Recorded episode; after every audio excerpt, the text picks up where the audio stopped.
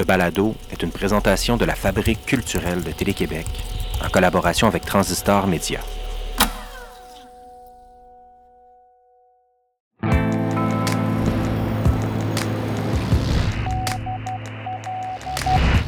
Robert Lalonde a écrit La nuit descend doucement, éteignant la fugitive magnificence. À la radio, une voix inconnue chante Ne tuons pas la beauté du monde. Vous écoutez Signal Nocturne.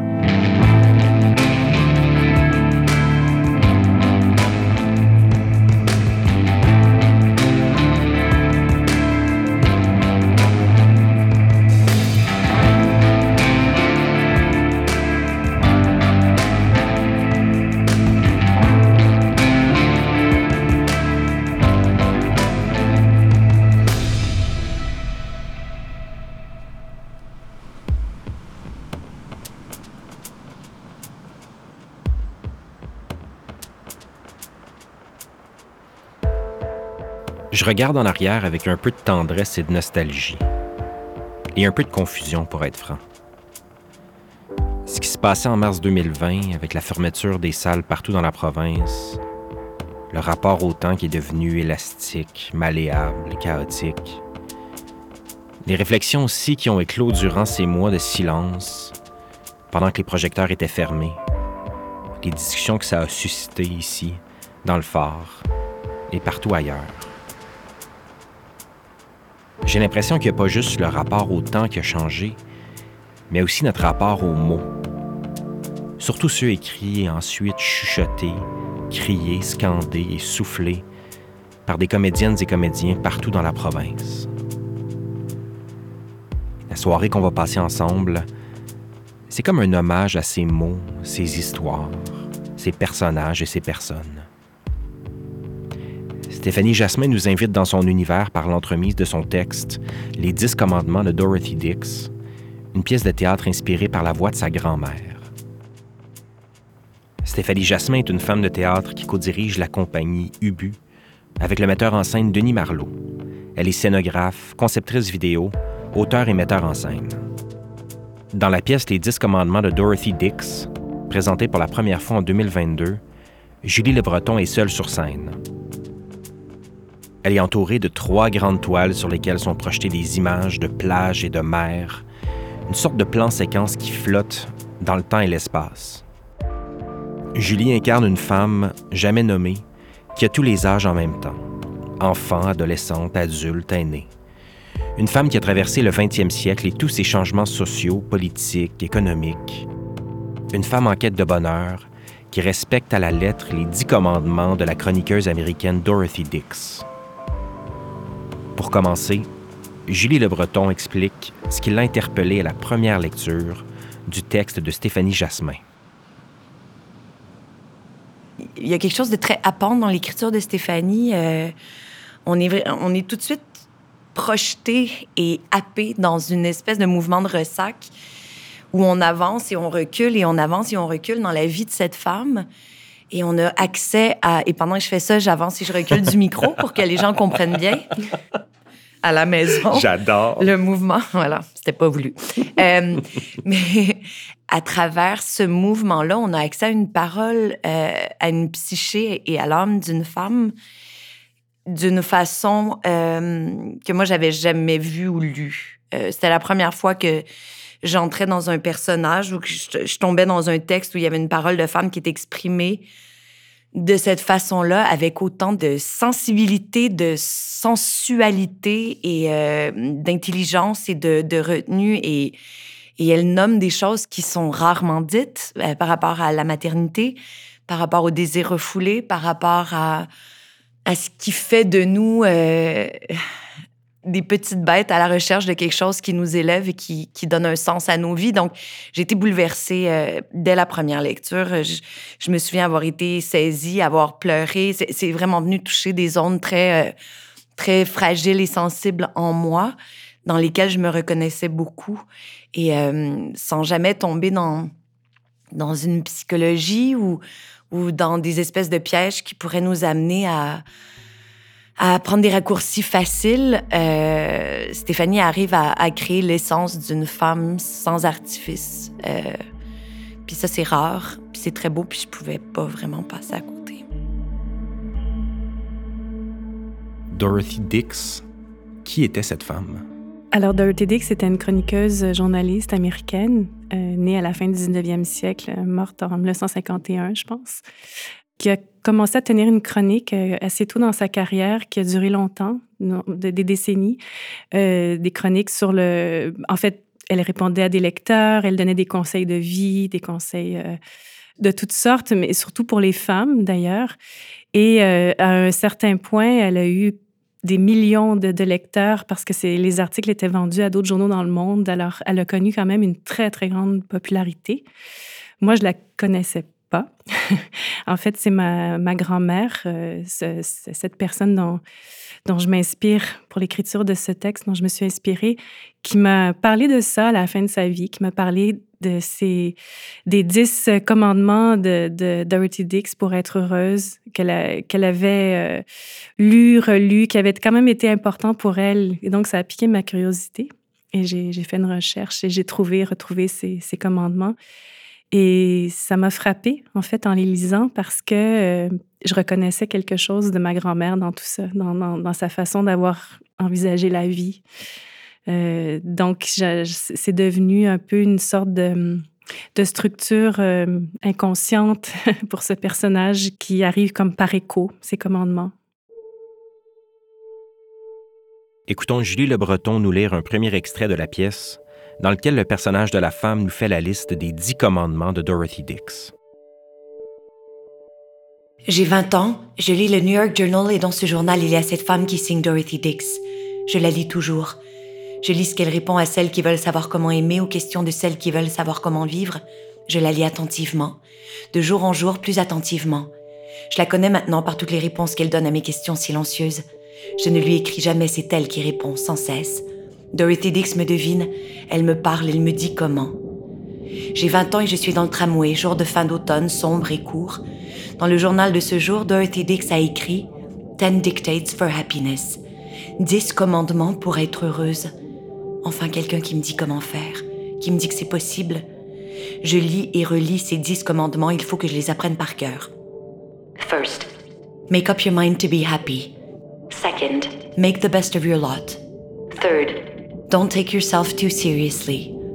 Fourth, don't take other people too seriously. Fifth, don't borrow trouble. Sixth, don't cherish enmities and grudges. Seventh, keep in circulation. Eighth, don't hold postmortems. Ninth, do something for somebody less fortunate than yourself. Tenth, keep busy.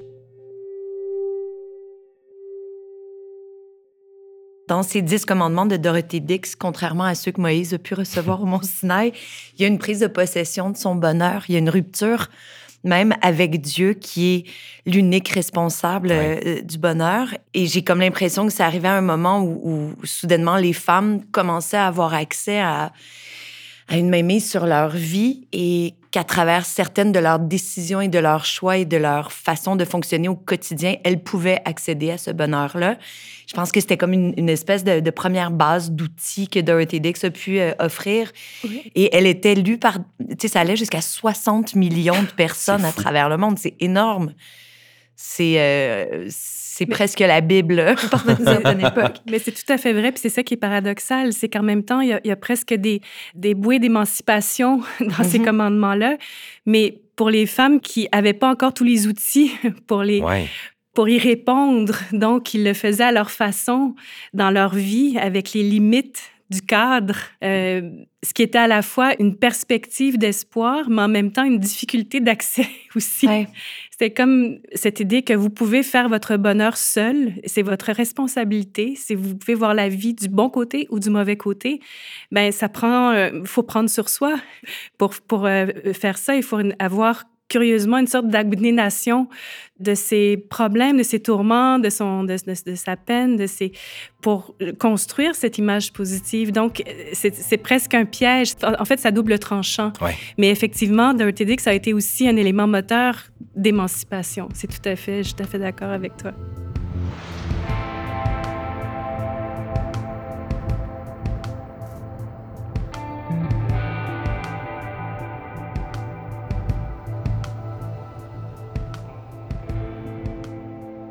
Comment s'est passée la, discussion autour du, personnage de cette femme, comme tu l'as nommée, Julie, euh, lorsque vous êtes arrivé en, lecture, en, salle de répétition? Ben D'abord, il y avait Denis, Denis Marlot, qui, euh, qui est metteur, en, scène, et qui euh, j'étais très contente qu'il accepte de, faire cette de faire la mise en scène parce que j'avais besoin de son regard de, à la fois de côté et proche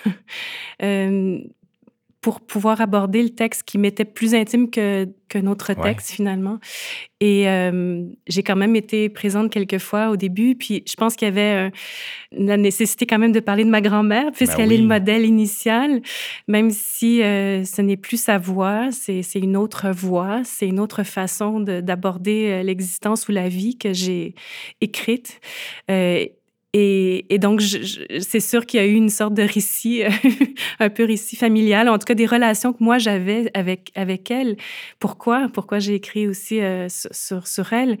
C'est vrai que souvent au théâtre, on, va s'intéresser à des personnages qui ont vécu euh, des, tragédies ou qui, ou qui ont fait des grandes choses ou mm-hmm. qui ont, qui ont des histoires exceptionnelles. C'est plus grande que nature. Euh, là, en l'occurrence, c'est, je pense que c'est une vie qui est une vie pleine, mais qui est une vie comme plein d'autres vies, qui a pas de ressorts dramatiques qui sont euh, démesurés ou qui sont... Euh, mais qui, justement, de parler de ça, c'est ça aussi que je... je toutes ces vies, comme celle de ma grand-mère, recèlent quand même plein de rêves, de, de projections de soi, de, de pensées, de, de comment on fait parler ces voix-là. Et, donc, moi, ça part tout simplement de cette relation d'abord avec ma, ma grand-mère que j'ai entendue une fois euh, dire quelque chose qui était inhabituel et elle était alors très âgée et j'ai entendu la voix d'une femme. J'ai pas entendu la voix d'une femme âgée à ce moment-là. J'ai perçu tout d'un coup la voix de cette femme qu'elle a été que je n'ai pas connue. J'ai connu ma grand-mère, mais j'ai pas connu la jeune femme, la femme de, 30 ans, de 40 ans. Et là, je reconnaissais cette voix inchangée, même si la voix était plus fragile dans son énoncé. Elle était la, voix d'intérieur intime, désirante, euh, euh, manifestante, d'avoir peut-être voulu autre chose ou rêvé autre chose et c'est comme si cette petite voix, ces trois mots, quatre mots que j'ai pu entendre, c'est là que j'ai compris quelque chose sur la vieillesse aussi. Mhm. Que la vieillesse est, une, est à la fois un enjeu euh, physique, de changement physique, de transformation sociale, du, regard des, autres, ben mais que euh, fondamentalement, euh, il y, a quelque chose qui change jamais en nous. Et, et, et, et j'ai voulu prendre cette parole et, l'élaborer, la, la, essayer de, de, tisser quelque chose avec ça, comme pour lui donner voix. À nouveau, Julie Le Breton nous lit un extrait des Dix Commandements de Dorothy Dix.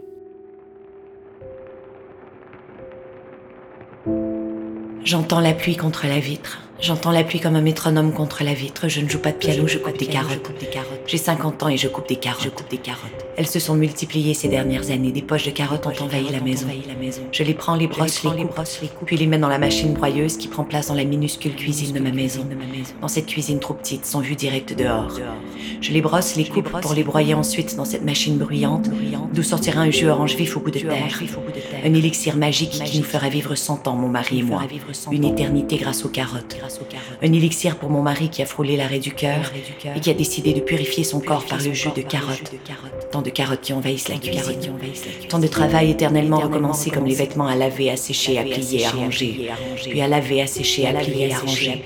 Cycle sans fin et envahissement des autres par la trace de leur corps, de leur chute, de leur gourmandise, de leur sang qui tâche. Ils sont tous là. Emplis à lisser, accumulés ensuite en pile droite à faire disparaître dans les tiroirs d'une commode à l'autre. Le métronome continue et rythme la coupe de mes carottes.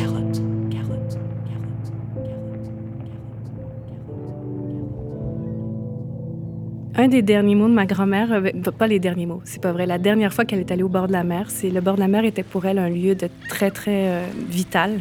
Euh, depuis qu'elle était jeune, jeune mère, c'était chaque été, elle trouvait son, sa liberté euh, sa part de liberté là, puisque les enfants étaient jouaient un peu partout, puis elle était complètement, elle se sentait libre et elle aimait la mer fondamentalement. Et la dernière fois qu'elle est allée, euh, je me souviens d'une parole, elle regardait la mer avec ses yeux. Je voyais presque le reflet de la mer dans ses yeux, puis elle disait que c'est beau, que c'est beau. Puis c'était, elle disait pas que c'est beau de façon anecdotique. Je, sentais que c'était un souffle qui venait du plus profond d'elle-même, comme si elle disait adieu à la, à la mer. Et euh, donc, c'est un lieu qui était très important pour elle, qui était très important pour moi, qui est encore important pour moi aussi. Et c'est un lieu aussi qui ne change pas, c'est-à-dire c'est un lieu qui actualise constamment le, le, le, moment où on est rendu dans la vie. On, on, on se retrouve devant c'est pareil, mais nous, on a, on, a, on a, vieilli, on les années passées, on a un enfant tout d'un coup, on, a, on pourrait faire un film rapide de la vie de quelqu'un devant la mer, mais ça changerait jamais, mm-hmm. le paysage changerait jamais. Je vais revenir sur cet élément-là du vieillissement et, je trouve ça euh, fort intéressant qu'on amène une dimension autre à, à cette thématique-là parce que quand on réfléchit à la façon dont, je sais pas, euh, créativement, médiatiquement ou même en, tant que société, on parle du vieillissement, c'est rare que c'est fait de façon euh, profonde. Souvent, ça reste en surface. On simplifie ces enjeux-là. Quand on parle du vieillissement, on en parle comme d'un sujet souvent. C'est à part. Euh, c'est comme si on, devait avoir des points de vue presque spécialistes ou spécialisés ou, ou traiter différemment les choses, alors que pour moi, c'était même pas le thème, mais c'était complètement intégré à la vie. Mhm. Euh, c'est la, la continuité, c'est l'histoire d'une vie. En, fait, cette conscience que j'essayais de capter, elle, elle, a tous les âges parce que quand vous vous, vous remettez à 10 ans ou à 15 mhm. ans, vous dites pas euh, j'étais un petit garçon. Euh, euh, vous, vous en souvenez comment vous étiez mhm. intérieurement? Il y, a les souvenirs, il y a les actions, il y a les faits, il y a les. Mais intérieurement, on, on, se souvient facilement et rapidement ou c'est fluide, le, temps est fluide à l'intérieur de notre histoire. Donc le vieillissement, c'est juste une, une, autre étape de vie, si on peut dire, mais fondamentalement, notre être se module à travers ces changements-là qui nous arrivent, l'adolescence, la, vie adulte, tout ça. Mais, mais pour moi, ce n'est pas séparé et c'est pas un enjeu. C'est justement un point où on peut faire exister tous ces temps-là. Ils sont contenus en nous. En fait, ça suscitait chez nous des plein, plein de, d'exemples de, souvenirs ou de, de façons de se sentir dans le temps en relation avec euh, nos parents, nos, nos, frères, nos, euh, nos morts, nos, qui nous ramenaient pas juste à parler d'une époque, en fait. Mm. Pour une dernière fois, la comédienne Julie Le Breton, dans un extrait de la pièce Les Dix Commandements de Dorothy Dix. Un jour, je suis partie avec un nouveau manteau bleu et une petite valise chez les sœurs. Ces femmes ne me regardent pas non plus, mais elles m'espionnent sans cesse. Je ne comprends pas ce qu'elles veulent. J'essaie d'être une belle image comme avec ma mère, mais ce n'est jamais la bonne. Elles voient des choses que je ne vois pas. Elles disent des mots que je ne connais pas et prennent ma main pour la frapper. Le soir, dans mon lit, je dois mettre mes mains sur la couverture. Mais comment faire pour essuyer les larmes qui coulent de mes joues? Il faut que je tienne cette image, couché sur le dos avec les mains déposées sur la couverture le long de mon corps sans pouvoir les réchauffer, une gisante qui fait la morte, je ferme les yeux. Mes mains aux ongles vernis déposées sur mes cuisses et sur cette robe de bal que j'ai cousue moi-même. Je suis assise le dos droit sur un banc dans ce bal, regardant un photographe qui m'interpelle. La photo est dans le journal quelques jours plus tard, le bal des débutantes. Ma mère est très fière de cette image de moi dans le journal. Elle aime beaucoup cette image, je crois. Je suis cette image qu'elle aime. L'amour n'est pas si sérieux. Il suffit de composer l'image. Je serai une sainte plus tard. Mon image sera miraculeuse. On la regardera avec amour et vénération. Elle sera plus forte que moi, plus forte que tout. Il suffit de tenir l'image. Tout va bien.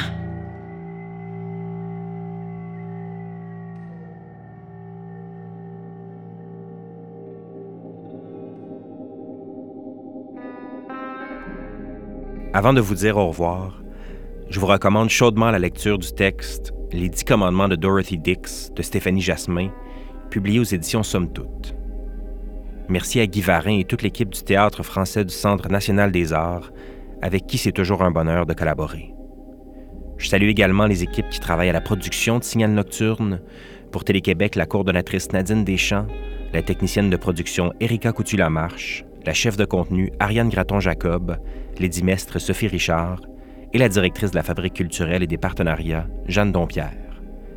Pour Transistor Média, Tenaga Studio à la musique originale, Antonin Viss à la conception sonore, au montage et au mixage, Sophie Gem à la recherche, Claire Thévenin chargée de production, Louis-Philippe aux communications, Stéphanie Lorrain à la production exécutive et moi-même, Julien Morissette, à l'animation et la réalisation.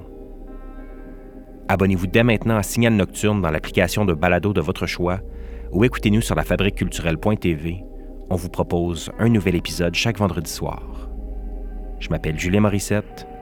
Bonne nuit.